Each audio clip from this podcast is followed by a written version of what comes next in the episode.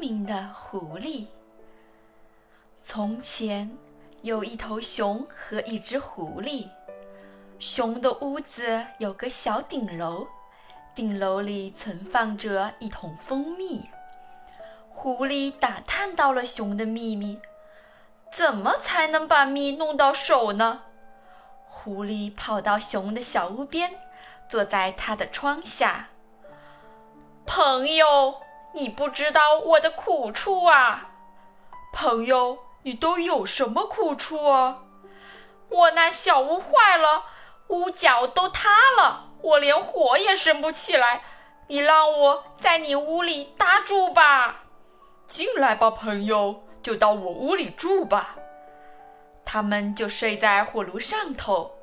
狐狸躺着，可尾巴老摇晃着。它怎么才能把蜜弄到手呢？熊睡熟了，狐狸这时用尾巴敲出嘟嘟声来。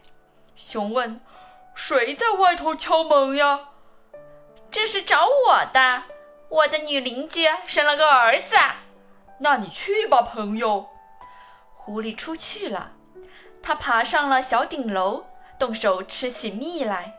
吃饱了，回到火炉上，又躺下来。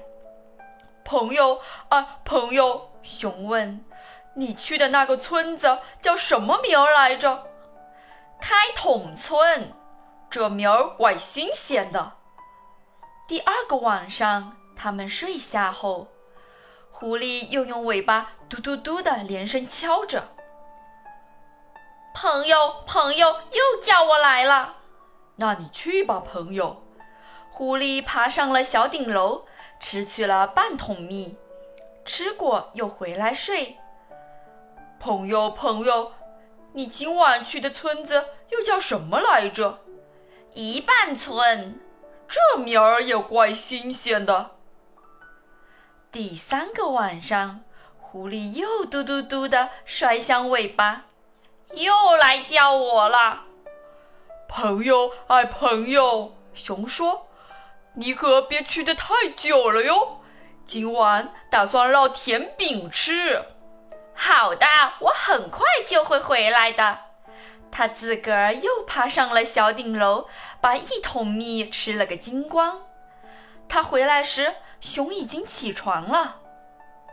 朋友，啊，朋友，这回你去的村子又叫什么名儿来着？金光村，这名儿更新鲜了。现在咱们来烙甜饼吃。熊要动手烙甜饼，可狐狸问：“你的蜜糖呢，朋友？蜜糖在哪儿？”在小顶楼上呀。熊爬上小顶楼去取蜜糖，桶里没了蜂蜜，空荡荡的了。谁吃了我的蜂蜜？他问。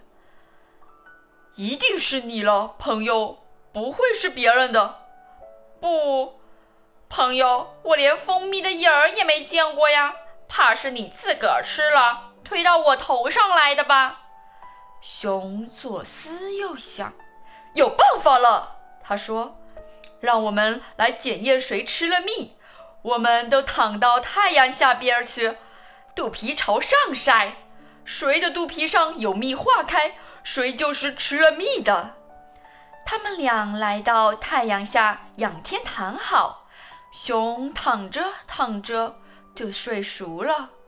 狐狸可没入睡，它瞧着自己的肚皮，瞧着瞧着，它的肚皮上淌下一滴蜜汁，它当即把蜜汁从自己的肚皮上刮下来，抹到熊的肚皮上。